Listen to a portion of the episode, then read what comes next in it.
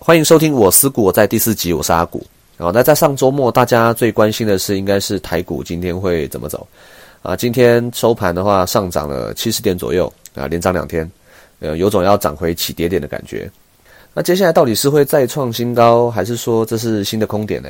啊，没关系，我们就理性分析，就事论事。先从简单的大盘 K 线图开始看哈，在七月二十八号这天出了一根爆量长黑。成交量是三千四百三十九亿哦，下跌了一点五七点。那这天量很大啊，出了一根长黑啊，但指数没什么跌啊。在当天其实就是台积电的表演秀啦哦，盘中亮灯涨停，然后往下杀。在当天追高的人现在心情干干啊。再来，再来就是八月二十号的爆量长黑，成交量是三千四百七十五亿，然后这个天量，那这根杀的就很深啊，杀了四百一十六点。那我们拿近期这两天的爆量来看的话，因为平常成交量没有很大的时候，其实可以不用看太多啊。但是遇到这种爆量，就要给他一点尊重。高档爆量长黑，很明显就是偏空讯号。啊，那金管会说不是无量下跌，不用怕。哦，这种话听听就好。哦，因为钱是你的，又不是他的。哦，不然我们回去看今年一月三十号那天，也是爆量长黑啊。哦，后面杀的情况，我想大家都知道啊，惨不忍睹。那金管会那时候怎么不出来说不用怕？哦，对不对？哦，所以说我们要我们自己的思考逻辑啊。回到大盘，高档爆量长黑就是偏空讯号。礼拜四虽然有两百四十五点的反弹，但是上涨无量哦，连月线都站不回去哦。就算加上今天的七十点上涨，月线还是没站回去。然后目前就是个短空哦，短空格局。哦，那在季线没有跌破之前，中长线我还是偏多看待。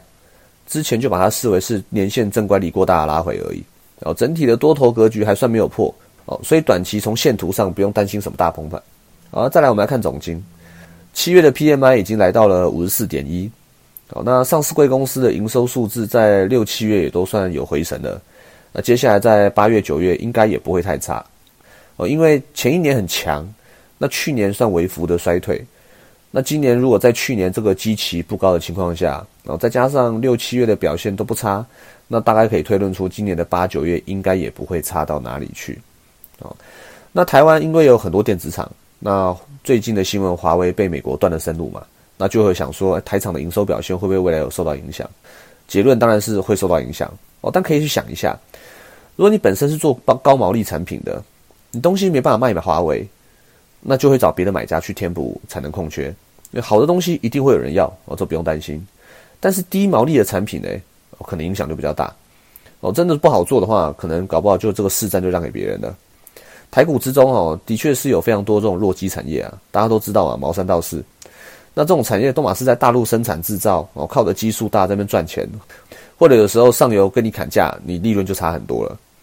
那就算有赚的钱呢，也不一定会把钱汇回台湾，因为我们祖国伟大的货币政策，如果你钱汇不回台湾，自然在台湾的股利也发不大出来哦。在选股上面，我们自己啊，这种股票要自己要避开哦。如果说这要要如何避开？我看看过去历史的股利发放率就知道，那种工厂都在大陆的，获利都在大陆的，长年以来股利发放率连五十趴都不到，然后那这种就知道说啊，不用投资它了。哦，营收如果真的被影响，那就被影响了。反正那种公司的获利品质也不是很优，把它避开就对了。好，回到总经，哦，在新冠肺炎这种肆虐之下，我们看到我们上个月的景气对策灯号也不过到十九分黄蓝灯，哦，连个蓝灯都没有摸到。啊，今天是二十四号，过几天七月的景气对策灯号也要出来了。啊，到目前来看，景气要面临衰退其实是没有的。那外销订单也没什么问题哦。那整体台湾的 GDP 还是撑得住。那台湾看起来是没有什么太大的问题。然后，从美国的部分来看，整体的就业市场其实还是还是走复苏的力道，还是走复苏的方向。哦，但力道没有之前那么强烈。哦，那在七月中旬的时候，每天的确诊人数大概是六到七万。那现在是八月下旬呢？现在每天的确诊人数大概是三到四万，哦，不过跟四月、五月那时候每天两万人相比，目前还算是蛮多的啦。所以日后还是要注意每日确诊人数这个数字，哦，只要每日确诊人数不要再往上飙高，哦，那美国的经济就不用太担心。哦，那如果万一又起来了，啊，那一旦起来了，那就业情况就会被影响，就业被影响，消费就往后递延，哦，这就比较麻烦。那至于美国 PMI 状况不错，哦，所以暂时也不用担心会垮掉。然后在中共那边，他们有公布他们 Q 二的经济成长率是三点二趴，然后是正三点二趴。好，那虽然他们的数据都是美化过的，但是美化程度多少不敢讲了，但至少可以确认说，他们 Q 二表现应该也不会算是太差这样子，哦，算是有个反弹。那中国、美国、台湾的总体经济目前都没有出现什么太大的问题，所以从这次的台股大跌看起来，哈，不管从技术面或者总经面，我们都把它看成一个涨多回涨的格局，然后算是个短空中长多。那目前指数在一万两千六百点左右，其实不管你用哪一种方法去评价大盘，目前其实它都是处在一个有点，还算是有点偏贵的价格。那不建议放空，但是要买还是可以买，小量的买。那买什么？当然是买有本质的哦，有在成长的体质好的好公司，这样最好。至于什么是有成长、体质好的公司，那我讲这就不用太讲太多了。网络上有很多免费的选股软体，大家可以自己看。好，那我这边就找两个例子。哦，一个是疫情发生之前，哦，一个是疫情发生之后。我们讲找两个例子跟大家讲。哦，我还记得哈，那时候疫情刚刚发生的时候，算是除夕前一天吧。哦，武汉宣布封城。哦，整个过年大家都在缺口罩。那因为我们家住南部，啊，过年我就回南部。回南部之前呢，我还看到台北的 Seven 哦，还有进了各式各样的口罩。我想说，哇，不过就是流感，有什么好紧张的？然后 Seven 很灵活，这样备货备得很快。哦，想不到。哦，那真是很珍贵的东西。整整个过年哈，都完全看不到口罩了，就整个持续好几个月这样子。啊，过年的时候我在南部哈，刚好就是有小感冒。然后冬天嘛，对，诊所都没开啊，那只好去药局买药来吃。好，那我在药局大概待了大概十分钟吧。这十分钟以内哦，至少有三组客人就上门问有没有口罩。然后当然是没有啊，早卖光了。所以过完年哈，从过年开始其实就知道口罩很缺了。那过完年后来回到台北，哦更缺。哦，完全想买买不到。那到了这个时候，我想应该全世界都知道口罩很缺吧？好，那既然口罩很缺，厂商一定会去开产能。哦，厂商产能开出来了，会带来的就是营收跟毛利。哦，这个这个成长是绝对是可以预期得到的，这是不用想太多了。对这个推论，其实不太需要什么专业知识哈，任何人有一点逻辑都推得出来。好，来，不织布的代表厂商是恒大，在三月十号的时候，他就开二月营收嘛，然后开出来是二点六亿。年增率是一百三十三趴，当时股价是多少？差不多三十五块左右。那恒大它长期的股价大概是十五块左右。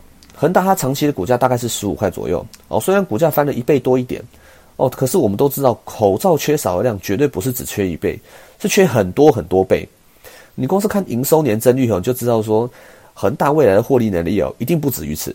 这个需求一定会存在，而且不会是只是存在什么几个月、一两个月这种事情。一定是会维持一段时间，然后后来果然就看到股价一飞冲天，好，一直到现在至少都还有一百六十块的价格。像这种就很简单，其实你只要很简单的把它财报拿出来看一下，去推论一下，你就知道说这家公司绝对在当时就算营收开出来了，它的股价也绝对不只是三十五块而已。哦，可是呢，在当时全球都是一片坏消息啊，我们就很容易一直想着要卖股票要停损，但其实呢，机会都是有在。只要你愿意冷静看看，冷静分析，其实有机会。这个就像是那种疫情刚爆发的时候哦，我们可以去思考的方向。我再讲第二个例子，像比如说现在哦，现在大家就说后疫情时代嘛，现在股票涨，之前最高涨到一万两千八百多点。好，那那个时候有哪里有机会？我们来看一下，有一家公司叫新晴的，然后它做电阻器的哦。什么是电阻器？电阻器呢，简单说就是电子产品都会用到，是一种保护元件，它避免电压过高啊，或是温度过热，然后就一个小小的东西。但是一定要用哦。那保护元件这种东西是要经过产品认证的，那申请起来又很花时间。客户一旦用了，他们不会轻易的更换，因为要换元件也麻烦。那心情就专门做这种东西，这种东西看起来小小的，但是因为客户不太会换哦。那目前对于呃散热啊或是电压这种东西要求越来越高哦，所以这家公司它的毛利是一年比一年好。二零一一年它的毛利哈只有二十趴。可是最新二零二零年 Q 二财报公开的时候，它的毛利有到四十六趴哦，非常惊人，创下公司历史新高纪录哦。不过这家公司缺点就是它营收这一两年比较没有什么成长，算是比较持平。那在今年第二季的话，表现的算是稍微好一点。好了，它第二季的财报是八月十一号才公布的，毛利表现非常漂亮。结果股价嘞，股价是一直拖拖拖拖到八月十七号才发动啊，没几天的时间就涨了二十三趴。当时发动前的股票本益比也才不过十倍出头啊，在当时你看起来能不能买？当然可以买啊，但当然现在有点回档，但股价还是有撑住。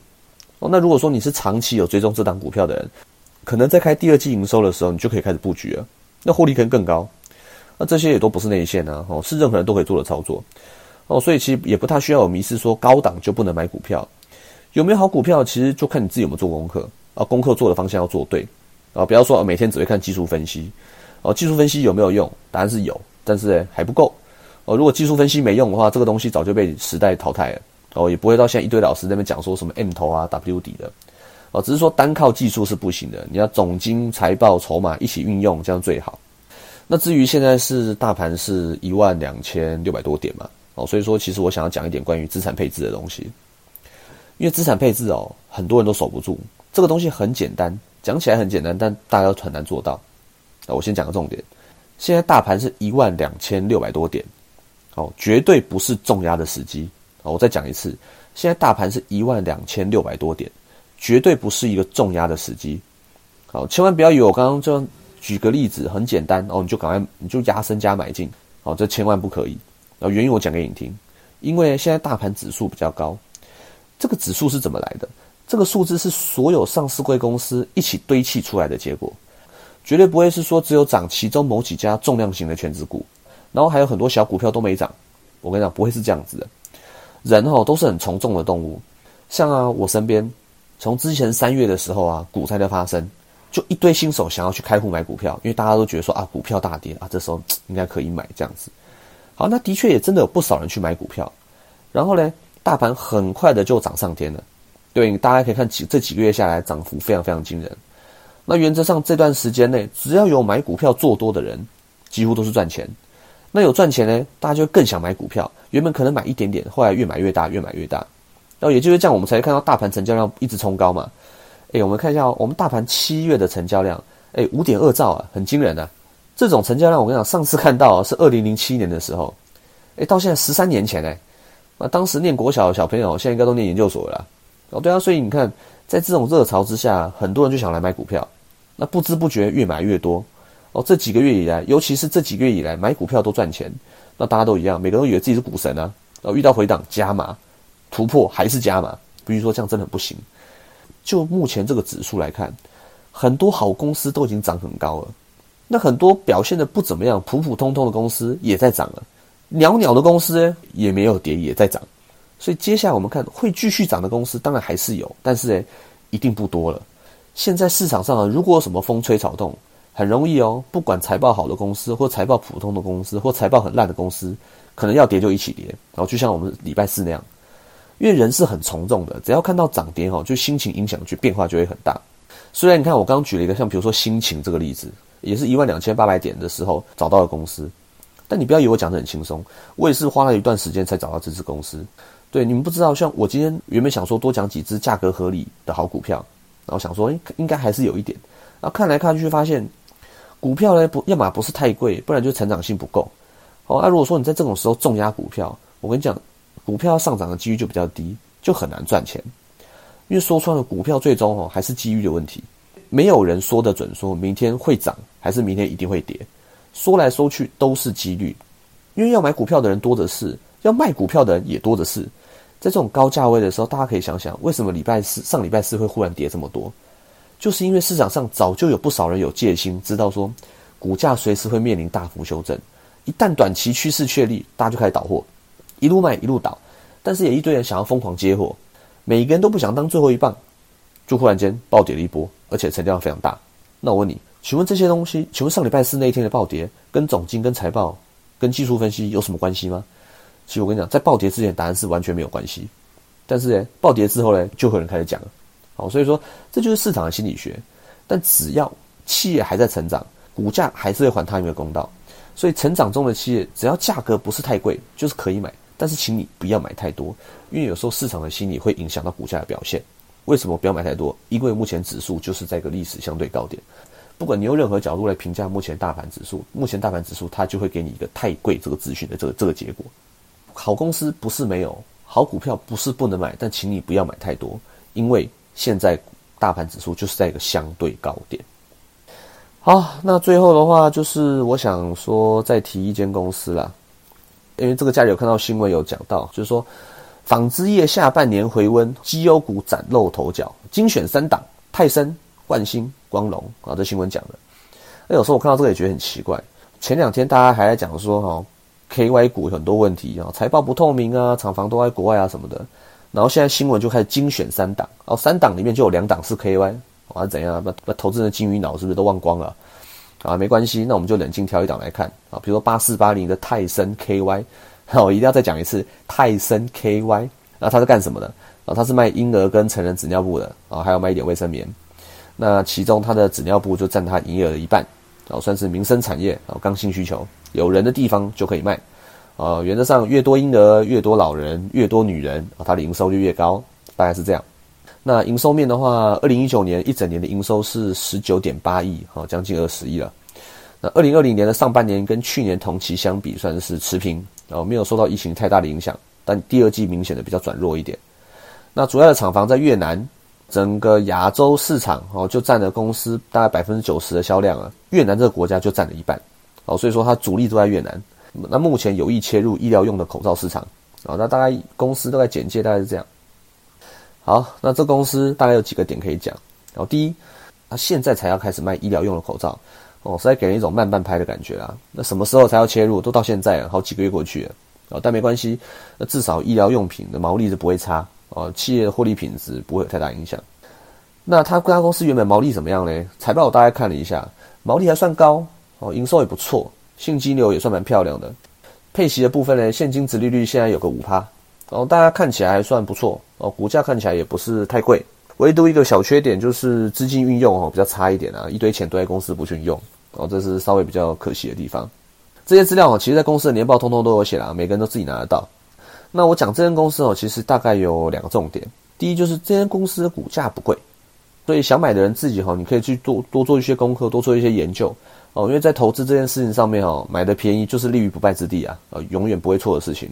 第二，这家公司跟之前那只一样是 KY 的绩优股相比哈，有一个很大的不一样，就是这间公司的董监持股比例哦高达六十四点八八趴，有六十四趴哦，六十四点八八趴哦，哦，而且质押比是零，也就是说，这间公司的老板们都没有卖股票，也没有把这些股票拿去借钱，这家公司赚钱赔钱哈，最直接影响的就是老板他自己。哦，反观那是皆有股，最低的时候董监持股只有两趴，哦，两趴，啊各位看官，这间公司要死要活，跟老板根本都没关系了。所以至少这间纸尿布公司，老板跟公司的利益是一致的，哦，是绑在一起的，哦，所以不是所有 KY 股都是垃圾。我们冷静下来，回去看看大盘这一千多家上市贵公司，我们再回想以前哦，有曾经爆出地雷股新闻的公司，其实。有问题的公司跟是不是 KY 它不是有直接的关系，只是 KY 它相对的比较不透明，所以你要做手脚比较容易做。身为我们这种外部投资人，我们在投资之前自己就眼睛要睁大。好，不管它是不是 KI，你在买之前对这家公司的健康检查你就是要看清楚，因为钱是自己辛辛苦苦赚来的啊，不是拿来让你在，不是说让你拿来在市场练习停损的啊，那是白痴。啊，万一有些公司有些问题明明摆在你眼前，你还不去了解。哦，那我只能说是你自己该打屁股了，啊！以上就是我们第四集 podcast，我们下次见，好，拜拜。